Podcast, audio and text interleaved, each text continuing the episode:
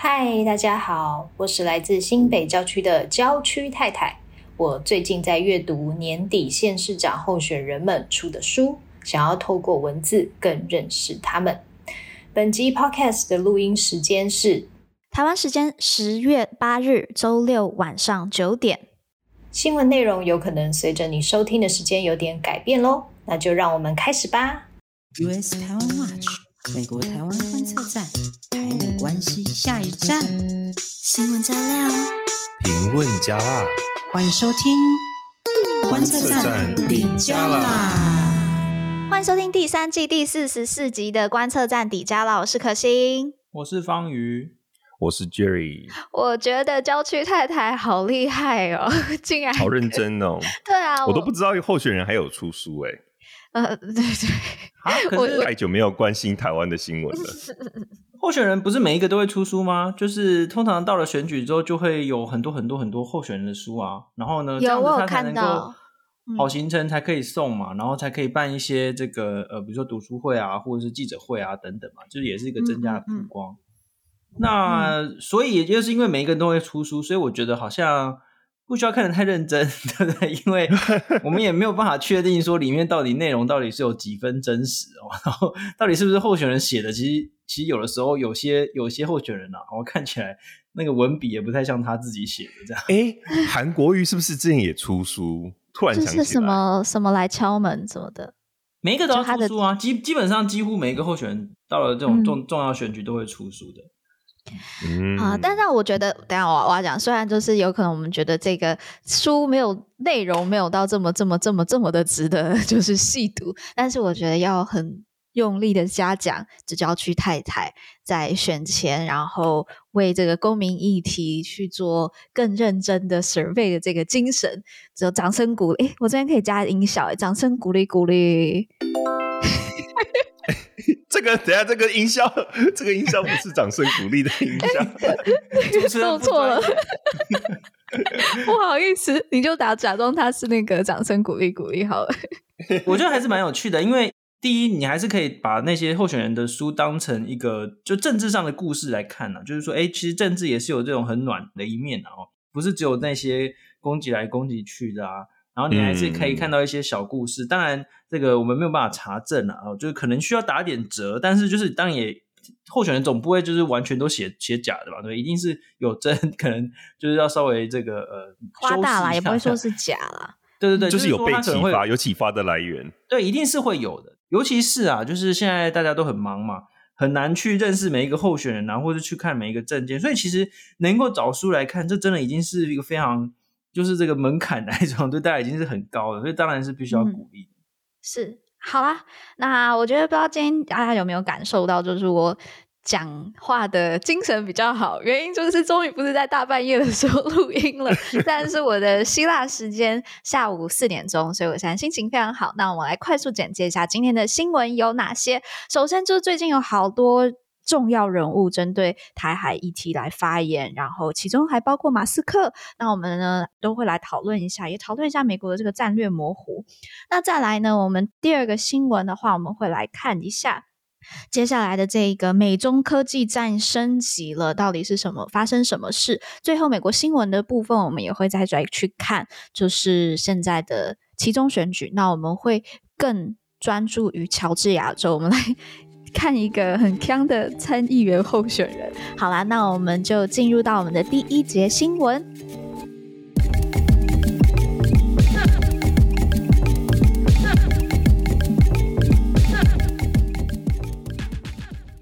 好，第一节新闻的部分呢，嗯。大家听到我们这集 podcast 的时候，欢迎大家也赶快去看一下我们最近才刚释出的，就是跟李世民总长的这一个访谈，里面就有提到关于战略模糊的这个讨论。我自己讲一下，我觉得很重要的一件事情，就大家大家一直在讨论是战略模糊还是战略清晰，但是总长告诉我们，其实更需要注意的应该是战略这件事情。好啦，那最近呢，台海真的就是最近全球的焦点嘛，那有就出现很多相关的发言。那其中一则呢，最直接的重大发言是来自美国的国防部长 Austin。那我们都知道，就是前阵子拜登就是四次四度表态，就是说美国会出兵协防台湾，如果中国武力犯台嘛。那呢，美方高层呢也分别接受了很多的专访，去谈到这件事情。那奥斯汀就是美国国防部长，他在九月三十号的时候呢，他就录了一个节目，然后在十月二号播出。为什么要特别讲说他是先录了时间跟播出的时间？因为这就是这是预录的，所以不是一个 accident，不是一个失言或者什么的，绝对都是写好，先写好，而且一定是各各层级都已经批准过的。对，好，那他在这一个 CNN 的这个专访当中，他就说。拜登在回应这个假设性问题的时候，他答得非常清楚：美军永远都会准备好捍卫自身利益和履行承诺。Austin 呢，他还说到，就是说美国会继续努力，确保在对的地方拥有对的能力，以协助盟友维系自由开放的印太区域。方宇要不要跟我帮我们解释一下？就是呃，翻译一下、转译一下 Austin 这句话到底在讲什么？那他说。拜登在回应这个假设性问题，什么假设性问题？就是美国会不会出兵协防台湾嘛？就是应对这个中国武力的犯台，这是一个假设性问题，因为还没发生，对不对？对。然后奥斯汀说什么？他说拜登回答的非常清楚，It's very clear。也就是说，所谓的战略模糊，他没有老人痴呆了。我们几乎已经可以确定了，这个所谓的战略模糊啊，你就可以把它想象成已经不存在了。我我自己是这样觉得。就是说，我们在那边辩论说，到底美国会出兵或不会出兵这件事情已经没有意义，因为美国就已经跟你讲，就是会，对，讲了四次了，就是会。国防部长也跟你讲，就是会，就是很清楚，就是会。但是，当然，美国当然还是可以继续讲说，啊，我们战略模糊没有改变，我们一直都是战略模糊，因为这战略模糊与否是他们自己诠释的嘛。他说没有改变，OK，那他就说没有改变，嗯、没有差，对。可是问题就是那个内容已经一点都不模糊。非常清楚，你看奥斯汀也说非常清楚，所以这根本就已经不需要再辩论了。嗯、那当然，我们在接下来要问的问题就是说、嗯、，OK，那接下来我们该怎么样做，我们才能够真正继续的去加强我们的这个自我防卫的能力嘛？那这个包括我们去访问李喜明总长啊，还有最近有非常多的讨论嘛，比如说我们在民防的部分啊，或者我们看要怎么样跟美国一起呃继续合作啊，好训练啊等等各方面，这些就是接下来的重点。好，那我在这边再补充一下，就是最近呃，华府的智库，我们之前也有开箱过，诶，由 Jerry 开箱的，就是 GTI，他们最近办了一个年会。那呢，在这个年会上面的时候。前 AIT 的理事主席莫健先生呢，他就有发表演说，然后一样也是被问到，就是拜登四度提及会协防台湾的这一个论述，然后就有人问他，就是这个是不是代表对美国的对台政策有所调整呢？然后莫健就笑了笑，然后就建议大家好好回头读一下《台湾关系法》的原始文件。那莫健他就说呢，《台湾关系法》清楚地提到，封锁是胁迫的其中一种形式。那他说，原始文件明确呢表明，如果有人企图用武力改变台湾的地位，美方必须有所作为。这个就是拜登的意思，拜登的说法。所以莫健说，拜登的说法并没有改变美方的对台政策。对，所以这个其实跟我们之前一直在讲的一个理论其实是同样的意思。也就是说，美国的红线就是一直强调，从以前到现在就是想到中共不可以使用武力嘛。然后呢，这个美国会有所作为的这件事情，其实一直以来就是美方的政策之一，所以他们才会说好几次拜拜登说要协防台湾，然后他们就说哦，我们的对台政策并没有改变。那的确也是没有改变，因为如果他们从头到尾就有把这个有所作为的部分考虑进去的话，那的确是这样子。那我在这边再补充另外一则相也是相关的新闻，那是《纽约时报》它在十月五号的时候就有一个报道的标题，就是说美国计划将台湾变成庞大武器的这个文章。那内容呢，它、嗯、就去庞大武器库哦，OK，Sorry，、okay, 对，庞大武器怪怪的，庞大武器库的这个文章内容，他就引述现任跟前任的官员，就是说在 Pelosi 来台之后呢，共军在就是。台湾实行这个演习嘛，然后封锁台湾的这个战术。而美国官员在研究中共军演时的时候呢，正在加强努力在台湾打造庞大的武器的库存。我记得之前我们访问 FAPA 的时候，他们有提到，就说希望美军在台湾可以有更多的军事储备嘛。对，没有错。呃，其实，在同一篇报道里面，他就有说到，目前美国需要处理的难题就是，如果要把台湾打造成武器库，那就要先解决美国现在自己连库存都不足的问题。这个我们之前讲过很多次。嗯嗯，对，因为就是现在美国跟其他盟邦都是优先武器给送到乌克兰嘛，对，就一直在消耗自己的库存。那而且武器制造商并不会愿意加开生产线，因为这种东西通常都是一个短期，它不会是一个稳定长期的订单，所以这个就很难去巧，那很难单独为台湾开设生产线。不过之前也有提到，我们记得我们在介绍台湾政策法的时候，一开始提出的版本就是介绍的版本的时候，就有讲到说要把一些 stockpile 放在台湾，然后后来通过参议院外有会。的版本是有做一些微微修正，是说这个 stockpile 会在这个印太的地区，就不一定是直接的台湾，但是会在这个周遭地区，有可能很接近台湾，但没有讲得很清楚，嗯、所以就可以看得出来，这个的确是一个一直在推行的政策方向了。我讲这个新闻，我真的是非常有感觉。怎么说呢？就是我新竹回家停车的时候，我们那个停车场的那个管理员就。因为他知道我是在教政治学，他就来问我说：“哎、欸，我今天听到那个新闻哈，那个广播在报说那个什么，美国要把我们当成这个武器库，这样台湾会不会变得很危险啊？”哦，哎，所以这个新闻是真的。当然，我这个样本数很小，就是 n 等于一啊，就是说，但是但是这个是的确，你知道，就是一般庶民都会有感哦。今天美国要在台湾储存武器，这是不是代表了什么很危险的事情呢？哦，其实哈。这件事情哦，这个叫做豪猪政策，不是刺猬，没有，这个是豪猪。对对对，要很认真讲，因为刺猬太可爱了。就是意思就是说，要让台湾变成一个我们有很好的这个防御的那个能力了。就是说，你没有你你随便来攻击我的话，我就把你撞翻，或者是这样，就很很很威猛哦，速度很快，然后又很壮，这样这个豪猪。那美国为什么过去没有在台湾存放武器，那诶结果现在要做，为什么呢？哦，有几个因素，我们来引述一下我们的好朋友这个叶耀元教授的这个评论哦。第一个理由就是，俄罗斯入侵乌克兰就已经证明了，就是说这种长久以来我们全世界啊，包括美国在内啊，那种对于独裁者的这种绥靖的政策，或者是说以前呢、我们学界就常会说自由主义这个贸易互赖啊什么，就会减少战争的可能。显然，俄罗斯乌入侵乌克兰就已经证明这件事情。没有办法保持和平嘛？就是独裁者要打他还是会打，不管你有什么自由，就、嗯、是他的个人选，他是个人决定。对啊，那第二件事情就是说，哎，中国啊，这个所谓的总加速师真的不是盖的哦，就是中国的这个战狼外交啊，然后跟这个美国各方面的竞争啊，那种智慧财产权的偷窃啊等等，还有中国就是不断的强调说就是要使用武力这样的，美国就已经发现这件事情是的确有可能会发生。第三呢，就是美国现在想想要去试出一个讯号，就是说他要维持他的这个霸权的地位，他不可能放弃所谓第一岛链，台湾在这个第一岛链中心的这个位置，所以他已经画出了非常明显的红线，跟中共说你就是不能够使用武力。那现在美国想要在台湾建立武器的库存。很多人就会说啊，就是啊，最近有真的超多人出来发言，包括我们的马英九啦、啊，这个苏起啦，甚至像龙应台，我都跑出来哦。放武器在台湾，并不是要引战哦。诶，大家想清楚，是谁要侵略台湾？台湾是防守的一方，诶，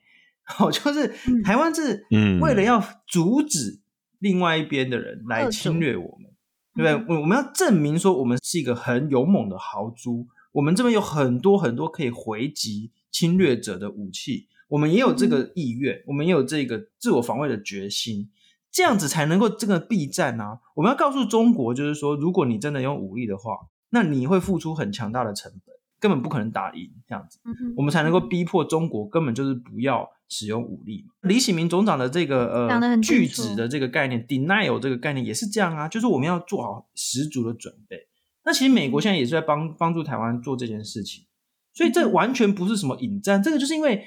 中国就是说要打我们啊，就是要侵略我们，对不对？所以我们要做好很好的准备，这样。那我在这边再帮大家再补充一则 新闻，好像一直补充，一直补充。好，那就是呃，台湾的国防部长邱国珍，他在这周，其实大家听到应该上周的时候，在立法院呃被质询的时候呢，他就有提到，就是说啊，两岸的海峡中线的默契现在已经被中共毁掉了，那现状已经被改变了，中国已经要建立新的常态了。邱部长他就说，国军已经调整了这个经常战备时期突发状况的处理规定，只要共军的航空器或是他们的航海器就是越界侵入我们的领空或是领海，那我们不会去等他有没有出第一集，我们就会视同支持他们的第一集，就会把他们击毁。那我觉得这个也是台湾现在清楚的画出了一个红线，领空跟领海就是最我们的最最最的底线。那我也希望我们的台湾的底线不会跟中国一样，就是。很很容易调整，动态调整。对，哎、欸，不过这个是非常严肃呃，而且非常郑重的事情，因为中国就是说什么，他们整天都在调整他们底线嘛，什么什么，美国军机一来就要就要什么攻击啊，什么什么之类，但后来都没发生。可是中国他们一直不断的威胁台湾，而且他们即将呢在二零二七年的时候拥有这个威胁台湾的这个能力哦，这是美国的这个情报部门。还有这个他们的这个印太司令部说的、嗯、这件事情真的是非常严重。那我们来补充一下，就是我们这个红线，就是说什么叫领空领海？领空领海其实就是十二海里这个领土，对，我们的领土陆地往外延伸十二海里，这个叫做领海。领海以内往上延伸，全部都是我们的领空。我们现在就等于就是国防部长说，假设你有任何的飞机、船，只要侵入我们的领空领海，我们就会视同于你们在攻击。这个其实不是国际法上面的规定，因为国际法上针对领空领海的通过，其实有一些规定的。例如说，你的船船要经过人家的领海的话呢，是有所谓的无害通过权这件事情。意思就是说，如果你是无害的，就是你这个船是无害的。什么叫无害呢？这个当然是有有有一些争议，但是总之就是说，你可以快速不停的通过。但是有一些国家认为说，你经过领海，你必须要通知哦。你只要有通知，然后而且是无害的话，你就可以通过。我国的这个规定是这样哈。再补充一下，就是大家有机会可以看一下我们的书，我们的书里为什么我们要在意美国？里面就有一章是完完全在讲这个。之前这个美军不是常常在南海实行自由航行任务吗？我们就会看到有一些政治人物，例如说马英九啊，他们就会跳出来说，我们应该要跟美国抗议哦，因为整个南海都是我们的固有领域，所以你通过我们的这个领海，你应该要通知我们。诶，其实你要说整个南海都是我们的领海，这是有点。夸张哎，他他在十一段线了。对对对，这就是你就画一条线，然后说这里面全部都是我们的，这这说实在有点夸张，我离题了。但是我们现在就直接跟中共讲说，你只要进入我们的十二海里，我们就把你击退。哦，这个已经画出非常清楚的红线，之前完全没有这样子的这个清楚的表态。哦，所以这也是因应最近中共真的就是已经改变了所谓的以前的那种中线的默契嘛。对啊，然后其实最近的无人机，中共一直不断派无人机去骚扰，就是台湾附近的离岛，其实也是同样的概念，就是最近已经有一个共识了，就是如果再来的话，就是要把它击落。所以其实台湾现在目前已经逐渐的把我们自己的红线讲得非常清楚。嗯哼嗯哼，我觉得很推荐大家在真的就去看一下那个，如果还没有啦，就去看一下呃跟李新民总长的访问，而且我们的访问问题基本上不会跟其他的访问有冲突，就是我们进我们有自信，我我自己有听啦，因为我有听就是李显明总长在其他地方的访问嘛，就是对对对，我们我们有我们的问题是有设计过的，几几几乎都没有跟其他的地方有重叠。对对对，那我觉得李喜明总长你讲的非常清楚。我们备战，然后是为了就是他讲的讲提到的这个 denial，是为了要去吓阻，是为了要避战。那我觉得已经讲的非常清楚。那当然，我们最近有看到这些台海台海局势升级的时候，我们看到台湾有很多啊、你说离谱也可以说离谱，或是他们是这种非常。缩头乌龟，然后或是过度求和的这样子的一些论述，那我们时间的关系，有可能没有办法一一去把他们讲出来，但我觉得大家要非常小心。那李喜明总长也告诉我们，必须要非常有自信，必须要看清楚自己的能耐，然后自己的处境，然后才能更好的去面对这一个目前的局势。那推荐大家去看一下。好啦，那我们呢就进入到第二节新闻的部分。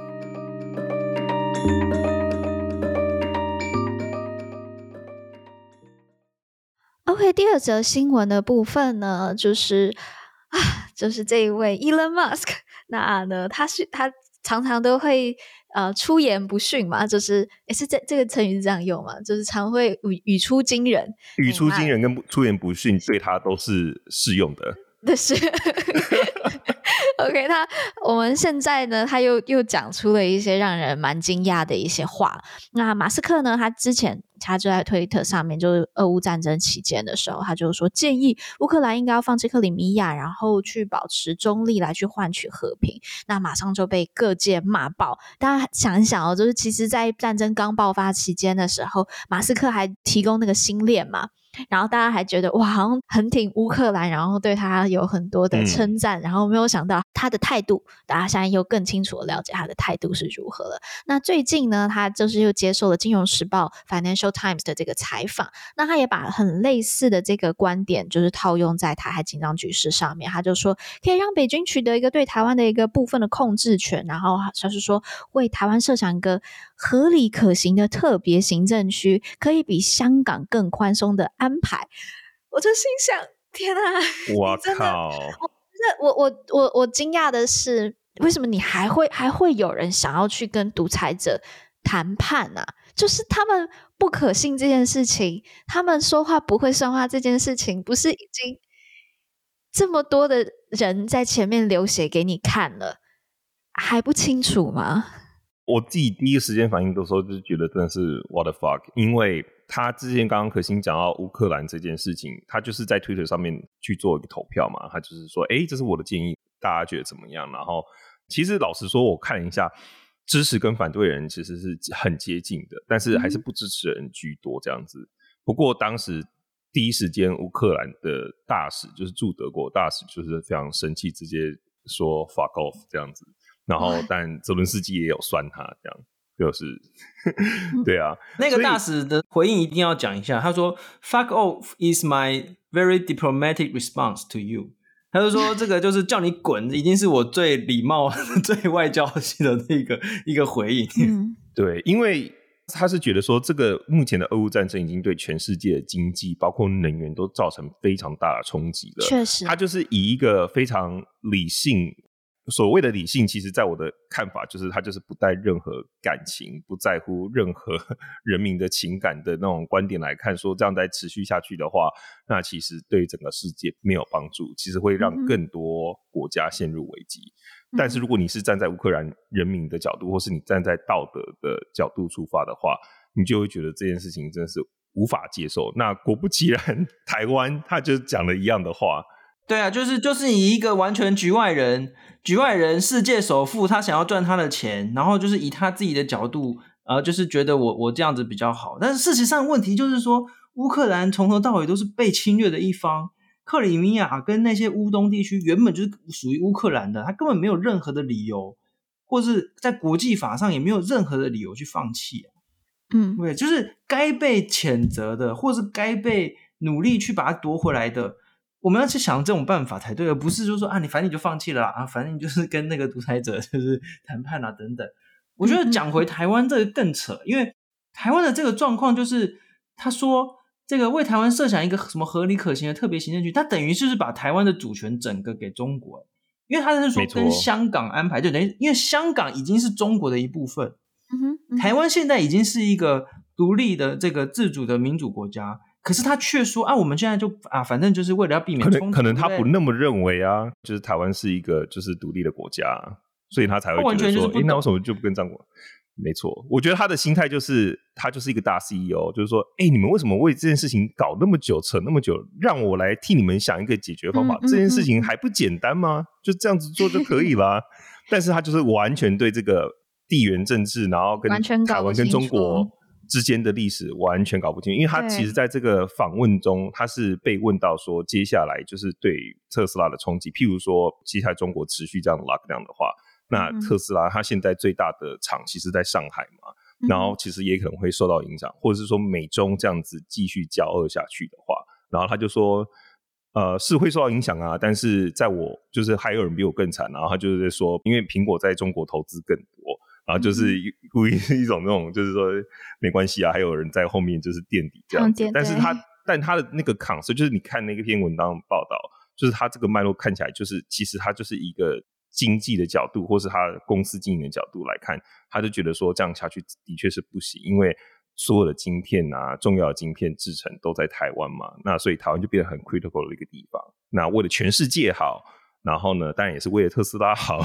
那台湾应该要适度的，就是对中国就是要有一个，在在他看来，这就是一个换取和平的手段，只不过就是牺牲你的主权就是了。其实我觉得，我对于马斯克这样的论述，我觉得是很很危险的，尤其是由马斯克这样子讲，嗯，因为其实我觉得过去一两年台海局势升高，然后国际的论述，很多大人物都出来讲话之后，更越来越多人知道台湾，然后由这些大人物的论述，也可以慢慢看到，哎，这个麻烦制造者是中国。但是今天我觉得马斯克讲的这句话。虽然他没有直接这样讲了，但可能完全不了解的人，甚至很多很多很多人崇拜马斯克，他们会把台湾看作为是呃这个麻烦制造者。那我觉得，我现在人在希腊嘛，坦白讲，嗯、呃，很多人听到 I'm from Taiwan，they were still think oh from Thailand，就是还是会觉得是泰国。嗯、呃，甚至也会有人不知道台湾，但他们都知道 Musk，他们都知道 Tesla。那如果他们今天看到这些东西的话，可能就会啊、呃，对台湾的印象会受到影响，这是我觉得比较危险的。那我也想要了解，就是说，我想问方瑜跟 Jerry 的是，你们觉得我们应该要怎么样去回应？那有些人就说要拒买 Tesla，虽然我的一个很好的朋友 才刚买 Tesla，然后拿到车，呃，但是我我们应该要怎么回应？就是拒拒买 Tesla 有用吗？我觉得这回应哦，就是可以分好几好几层。第一方面是我们必须要持续的表达，就是台湾已经是一个主权独立民主国家这件事情，所以没有任何的理由，没有任何的理由要求我们去放弃我们的主权，不管是一国两制也好，或是他说的这个什么比跟香港比照，然后还要跟比香港更宽松，这是根本不可能嘛。第二件事情是我们要去讲的，就是说。被中共统治这件事情，在马斯克看起来没有什么，他觉得被中共统治很好啊。他甚至曾经称赞过中共的这个政府非常会回应民意。然后呢，而且你看 他背后有多少的投资在中国，对不对？他也称赞中国就是 COVID 的那些政策啊。对啊，他就一直称赞中国表现的很好啊，或者什么，他是根本就是因为经济上整个就被绑在中国了，他的厂厂房，他的这个就是新疆的那些电池的这个生产，还有就是大家知不知道这个在拜登政府上台之后，对新疆寄出了很多禁令嘛，还有这个制裁啊等等，嗯、结果就是在这个美国政府寄出制裁之后，马斯克就在新疆开幕了这个他的那个旗舰店。等于就是中国也有点在利用像马斯克这样的，就是国际首富这样的去打脸美国，就是去在这个美中竞争当中去反击这样子，就是因为你就是吃定了你，你、嗯、你一定得在舆论上面帮中国说话嘛。所以其实就是我们必须要让大家知道说中国的这个呃的这个野心是什么，而且他说到香港哪壶不开提哪壶，香港就是。中国说要给他们五十年不变的政治经济的这个安排，五十年哦，可是不到二十五年，就是不到一半呢，不到一半就已经破坏了，所以根本不可能说有什么啊，你去跟你去就是把主权让渡给中国，然后设立一个特别行政区，然后中国就会对你好，根本没有这回事。然后最近最近有中国的外交官在呃澳洲，在法国，他们外交官就上电视专访，就说哦，我们就是要把台湾人送去再教育营。他们已经讲的这么清楚了，你台湾人有所谓的台台湾意识、台独意识，他就管你把你送去教再教育，你就是要再教育。对啊，就是你就被强迫劳动，然后甚至就是绝育啊，就是要用各种方式，就等于在进行种族清洗、种族灭绝。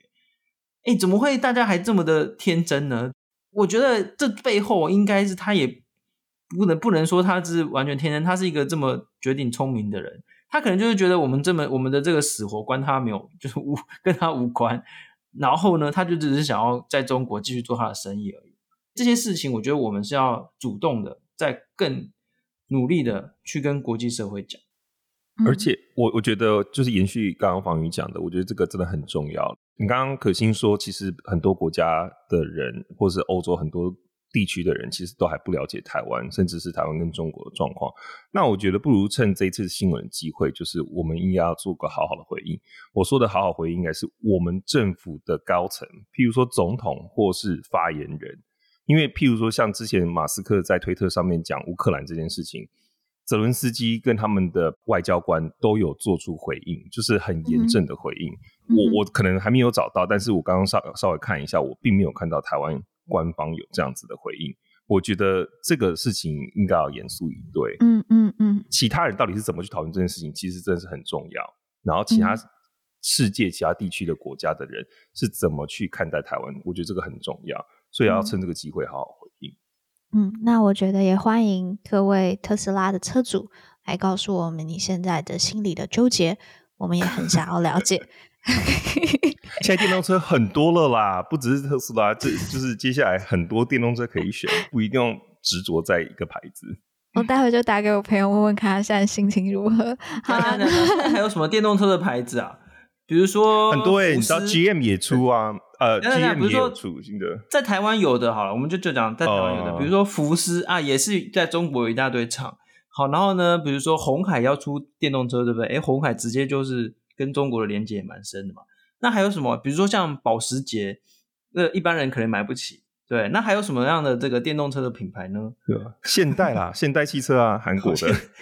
哦、oh,，OK OK，好像相对 Ionic Five 跟 Ionic Six。都还不错。好了，这个我之后再去，之后再看。也是我们平常也不会去买的啊，平常不会去买，所以就制裁是没有用的嘛，对不对？哦，是，但是也也嗯也是啦。好啦，好啦，然后我们。讲了那个 Tesla 这么久，讲了 Musk 这么久，那我们就赶快继续延续来讨论一下美中科技战的这个升级。那呢，就是在七号的时候，美国就宣布了一系列的新法规，那要严格管制美国高科技对中国的。出口半导体技术、元件还有这些设备，那当然目的呢，就是要阻止中国取得制造晶圆，然后这些重要的关键技术还有这些设备。那这个新法规的内容包括限制在人工智慧还有超级电脑运算上面的这些晶片的出口，然后还要就是收紧任何中国企业去出售半导体制造设备的规定。OK，那这个新的规定生效之后呢，中国超级电脑还有一些相关的这个晶片供应商呢，他们就会更难去获得美国的当局的这个点头出口。那呢，美国商务部的官员他们也提到，就是说，晶片的供应商大致上都已经可以预期，就即便提出申请案，也都会遭到拒绝去出口。这一波的这个限制案哦，其实美国的目的很明显，他们就是。非常清楚要针对那种先进的晶片，尤其是要阻止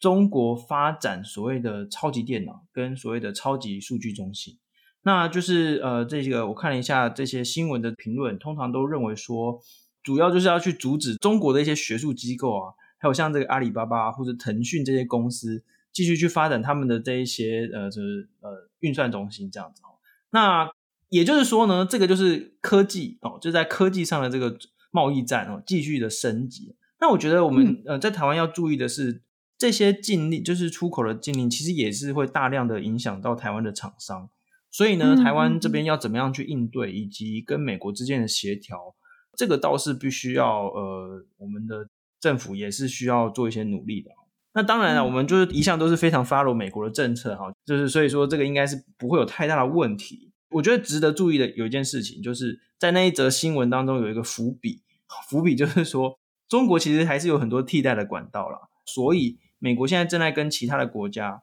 就是去谈判说，你就不要把那些最先进的晶片出口给中国。那这一个的话呢，是值得我们继续去追下去的。嗯，但嗯，我这里有一个问题想要问。我不太确定，就是方宇 Jerry 能不能回答，但我先提问。那如果如果没办法的话，也欢迎就是我们的这个观众，如果知道或是提供一些你们觉得可以访问的人选。就是我自己最担心中国的这个技术研发是在 AI 的部分，原因是因为在美国或是这一些其他的欧洲国家，要取得数据是有更多的限制的。然后人民也对于嗯、自己的资料，这些 personal data 更知道怎么去保护。呃，当中国他们可以无限制的去取得民众的这一些 data 的时候，当然他们就可以更好的去训练他们的 AI 的这个技术。我想要请问的事情是，AI 技术被训练出来之后，现在的这个禁令去禁止他们呃出口这样子晶片，是否也可以去抑制他们 AI 科技的发展？我觉得这应该是呃硬体层面跟软体层面的问题嘛，因为你看像这个所谓晶片。他是想要去阻止中国打造他的这个运算中心、数据中心，就是存储的啦、嗯、这方面。然后，而且在刚才那个新闻当中，还有一个就是说，呃，商务部此波的这个出口限制，还有针对那个储存的晶片哦。然后当中制裁的对象也有包括中国记忆体大厂长江存储哦，也就是这个 Apple 手机最新一代的这个合作厂商嘛，这个长江存储。所以说，就是这些厂商的这个进出口的这个技术啊，或是相关的零件，必须要有更严格的审查程序。所以，我觉得你美国当然没有办法限制中国在软体方面 AI 运算演算法方面的发展，但是它这有点像是要再去拖累哈，就是说要阻止它在这个硬体方面的发展哦，就是太快。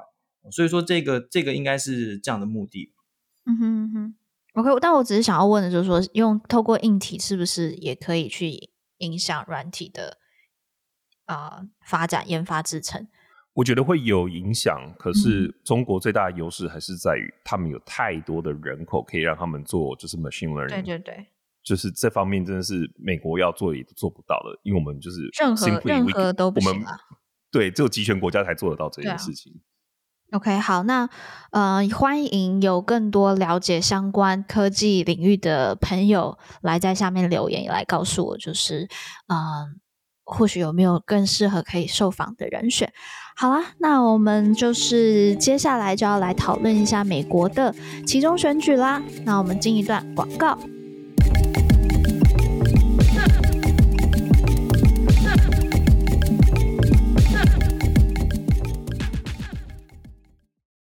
身为台湾人，你知道《经济学人》曾说我们是全世界最危险的国家吗？面对逐渐升温的战争氛围、两岸冲突，你有彻底了解、做好准备了吗？《台湾的胜算》一书由前参谋总长李喜明亲自执笔，也是全台湾第一本总长级上将撰写的战略书籍。他以四十九年实务战略经验，规划台湾迫切需要的国家战略，是美中对峙、区域情势紧绷的现在，我们急需要熟读的一本书。台湾人在美中角力之间，如何才能够有胜算？如何才能保卫自己？作者李喜明根据台湾的特殊处境，提出整体防卫构想，分析海外高度推崇的不对称作战如何可能在台湾应用，告诉我们想办法打赢战争，永远是最下下策的选项。无论是政府还是人民，首先最应该做的是避免战争。极力避免战争造成无法挽回的生灵涂炭。若无法避免，那至少要能吓阻战争，强化自身的防卫能力，让敌人不敢来打你。二零二二年的俄乌战争让台海安全议题更为重要。台湾有可能会是下一个乌克兰吗？这个问题虽然无解，但是是时候恳切面对台湾国防战略取向问题，以及两岸越来越频繁、密切接触的军事变化。台湾的胜算是为了全台湾而写的，国防问题不能光依靠军队和政府，唯有全民一起建立正确认知概念，共同协力，才能发挥最大力量。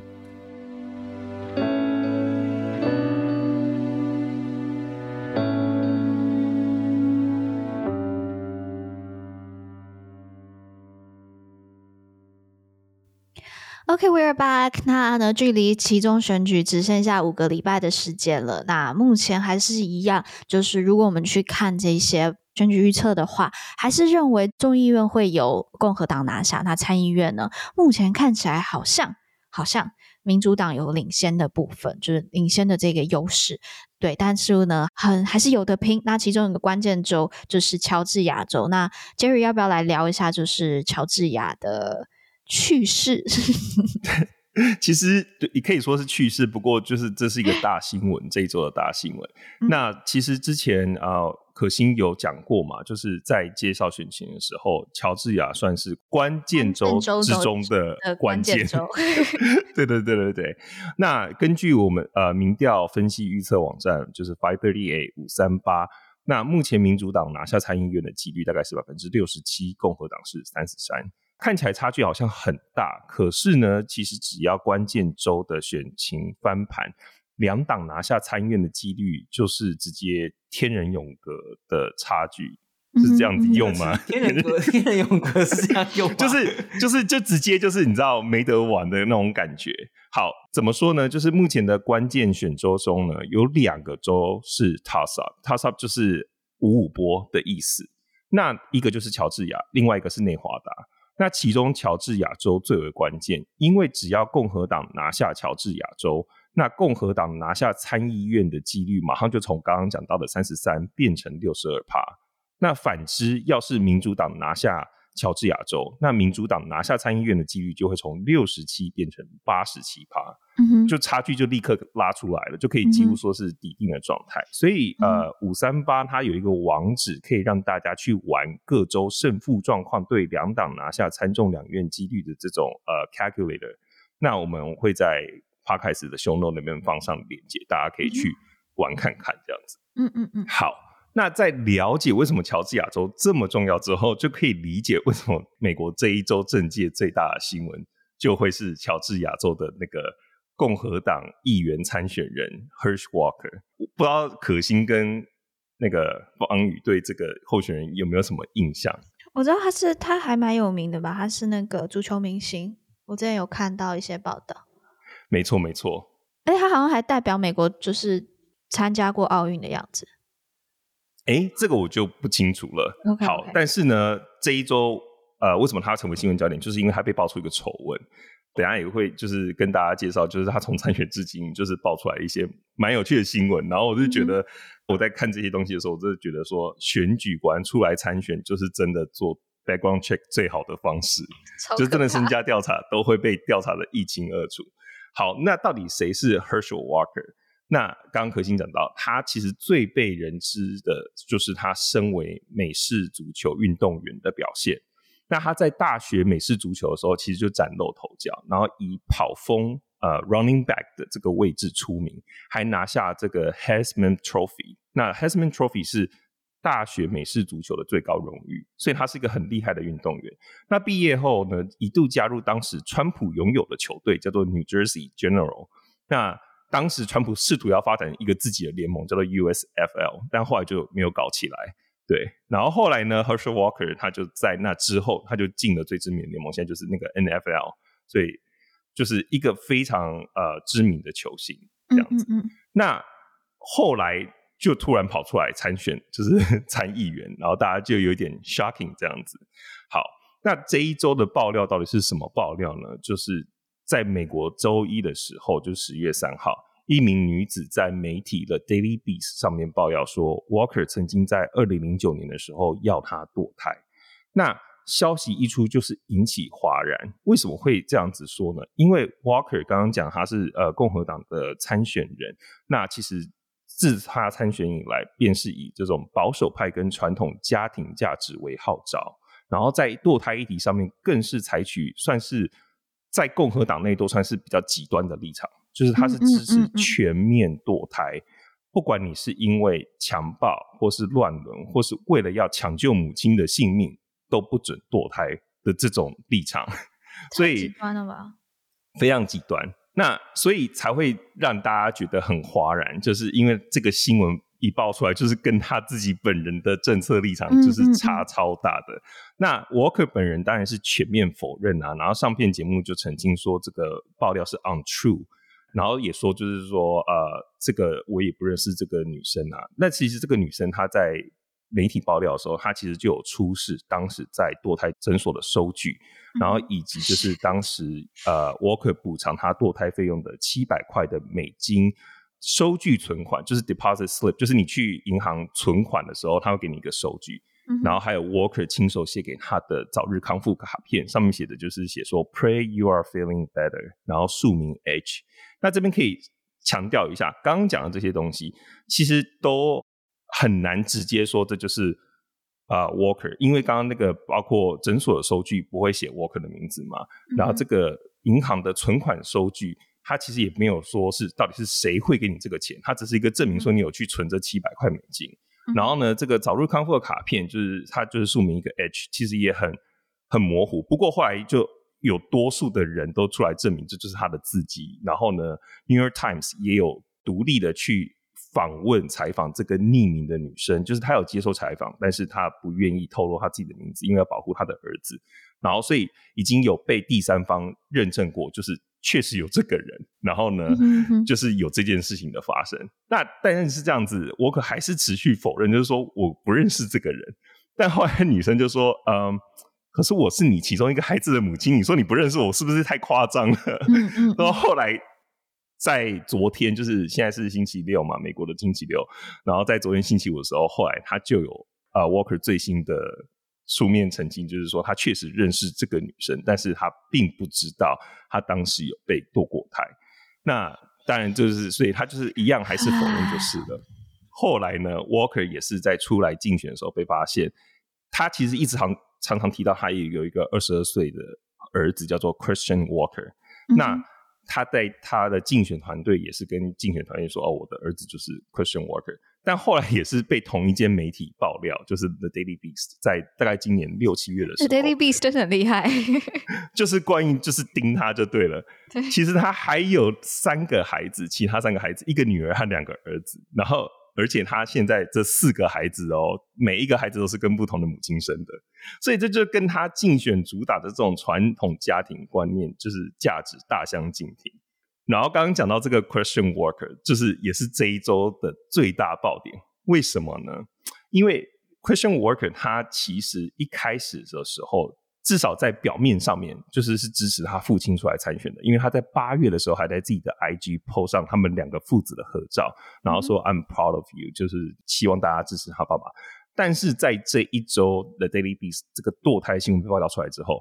他就。不演了，就是他真的，这真的是不演了。他直接在就是他的 Twitter 上面，跟他的我记得是 Snap 上面，Snapchat 上面，就是拍一系列的影片，狂骂 Herschel Walker，然后就是说，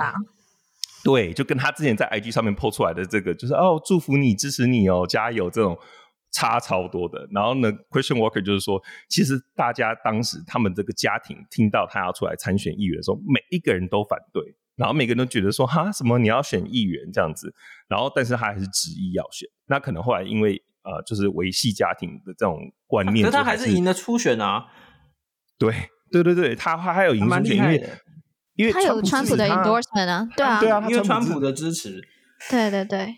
他他之前是被川普任用为什么健康委员会还是什么，就是 National 什么 Health Committee 的的 Council。对，而且就算现在这一周的堕胎新闻爆出来，其实很多共和党的人都还是一直要力挺下去。为什么？就是因为 Georgia 太关键了。如果他们没有办法赢下 Georgia，嗯嗯、他们就失去呃 Senate。我就有听到，就是保守派的这种节目主持人就说：“I don't care if he have abortion or not, as long as he can win the Senate race。”就是，所以其实老实说，这就让人家觉得说，那到底这些保守派的人，他们到底有没有一个中心思想？因为他们之前就是说不能堕胎，因为堕胎怎样怎样怎样。然后后来等到这种就是关键事情发生的时候，在他们眼中认为，其实只要能够赢得 Senate race，其实这个候选人有没有堕胎，I don't care，只要他能赢就好。反正就是有点 shocking，就是，但是他的儿子就是 Christian Walker，他的那些影片真的讲得很直白，然后真的是跑红。我觉得很多东西节目上就不方便 讲，大家自己去看。对，但是基本上就是说他就是一个 absentee father，就是从来都不在家，然后也没有养育的责任。这个又是一个爆点，为什么？因为 Herschel Walker 在竞选的时候常常批评，就是。在黑人社群中，很多大家印象中就是那种黑人的父亲都不会扮演很好的一个父亲角色，常常不在家。然后就是说这个这样子做是不对的。结果他自己就是这样子的人，就后来被爆出来有四个孩子都是跟不同的女生生的。所以呃，就是这一周这样子真的是 roller coaster，就是每个新闻都在报。嗯、对啊，那除此之外，我觉得当然这些东西就有点沉重了。然后我觉得。家庭的部分我就不愿意多做评论。其实大家主要并不会对他就是说什么他有好多个孩子，或是他曾经有堕过胎这件事情，就是觉得有怎么样。其实大家会会有这么大的反应，其实是因为这就是跟他自己的竞选主轴是完全大相径庭。就是说一套做一套的感觉，所以让人家觉得说怎么会这样子？哎，这个这边要再帮读者们呃，这个听众朋友们补充一下哦，乔治亚州是一个超级的摇摆州。然后，而且过去呢是共和党占优势的哦。那比如说我们看总统大选的话，嗯、民主党上一次赢得总统大选是在一九九二年的时候，乔治亚州克林顿赢了。接下来就一路共和党，共和党到二零二零年拜登 才赢了这个乔治亚州。然后呢，在参议员的选举方面呢，现在的这个参议员呃，Raphael Warnock，他其实也是哦，就是在呃。上一个在这边赢的民主党已经是两千年的事了，所以说这个都已经隔了很久这样子。嗯、但是由于这个外来人口的移入跟这个产业的变化，没错，这个州跟像德州或者是南卡罗，内华达也是，都已经慢慢的往民主党这边倾斜。对，所以说对于共和党来说，这一周对对他们来说是一种危机存亡之秋啊。对。对，我可以讲一下，就是因为这个乔治亚州，他们有一个非常非常大的一个城市叫做亚特兰大，就是这整这一块大区域。那亚特兰大，它从二零一零年到二零二一年，它成长的就是人口成长是十一点二 percent，全美国的平均七点三 percent，然后它的成长是全美国第三高的城市，就人口成长，所以他们人口发展非常蓬勃，然后夹带很多的外来的移民，就让整个人口的。Demographic 的这个改变啊、呃，所以也带动了整个选举情势的变化，让整个州慢慢的转蓝。所以这一次的选举也会是可以看到，二零二四总统大选的时候，整个呃乔治亚州会不会变成是接下来更竞争的一个摇摆州？这次也是一个非常重要的指标。好，那我这边做一个总结好了。我现在正在看那个 Real Clear Politics 的这个民调。那呢，乔治亚州的这两个候选人 Warner 跟这个呃 Walker 刚才。这个 Jerry 讲这个 Walker，现在可以看到，就是民主党的这个候选人，就是 Walker 的这个对手，目前都是领先的。然后呢，Walker 他的这个民调正在往下降当中，所以看起来共和党真的要小心了。那也可以讲一下，在堕胎议题上面，现在嗯，在整个期中选举最重要的议题就是经济跟通货膨胀的问题。但第二重要的，从 Wall Street Journal 还有 NPR 的这一个啊、民调可以看到，就是堕胎议题。那堕胎议题其实对共和党是非常不利的，因为全美国以民调来看，其实是多数是支持呃堕胎的。那原本呢，共和党他们一直在。强调的论述呢，都是说哦，没有，我们这一次大法官的说撤掉 Roe v. Wade 是把这一个堕胎权还给州政府去做决定。然而，我们上个月可以看到 Lindsey Graham，他是一个非常挺台的一个参议员，但是 Lindsey Graham 他提出了一个法案，是要在全美国实施十五周以上就堕胎完全禁止的一个法案，就直接.就这个法案就。就跟他自己原本说要还给周周权力的这个论述是完全是背道而驰的。那虽然这个 Mitch McConnell 就是共和党的参议院的领袖党鞭，他虽然是反对这一个议题，但是反对就是全美国禁止十五周以上的堕胎的这个这个法案。但是你就可以看到，现在整个共和党在堕胎议题上面是非常非常。没有一致论述的，然后也没有办法呃提出一个好的论述，可以去集聚集更多选民。那我觉得这件事情，甚至其实在，啊 Lindsey Graham 提出这个法案的前几天，美国的这一个呃，我记得是就业率嘛，哦不是不是，应该是 inflation rate 的的新的这个报告又出来，其实是更就是是并没有好转的。但是因为 Lindsey Graham 提出了这一个。堕胎的这个法案之后，所有的焦点又聚焦点又变到那边，然后共和党就觉得不要来乱了，让我们 focus 在 inflation。因为共和党很想要把这，因为普遍来讲，大家都觉得共和党在经济处理能力是比较强的，然后所以大家都希望把更多的关注聚集在现在经济有多烂，然后就可以把民主党拿下，就是拉下来。但没有想到，Lindsey Graham 现在就突然就是爆出就是自爆，然后就提出一个。反堕胎的法案，然后让共和党更难看，所以可以看到，就是共和党现在的选情，还有整个党内是有一点点的混乱。当然不是说民主党多好，但是对，就是通常啦，其中选举是更有利于呃在野党的，但是现在共和党的选情并不是这么这么这么的看好，所以我们接下来就会继续再帮大家去持续的关注。那也谢谢大家今天听到了这么的久。那呃，接下来其中选举有什么样子的内容想要听的，也欢迎在我们的。YouTube 或是我们的 Podcast 下面留言，那就谢谢大家收听观测站底加啦。我们讨论台美关系国际动态，我们的粉专 US Taiwan Watch 美国台湾观测站也会随时更新台美政治的动态。而这个 Podcast 就是来服务现在太忙只能用耳朵收听新闻的你，也会来帮各位加料加辣。那听到最后，别忘了在你收听的平台 follow 我们观测站，帮我们按赞哦。那我是可心，我是方宇，我是 Jerry，我们下周见喽，拜拜，拜拜，拜拜。thank you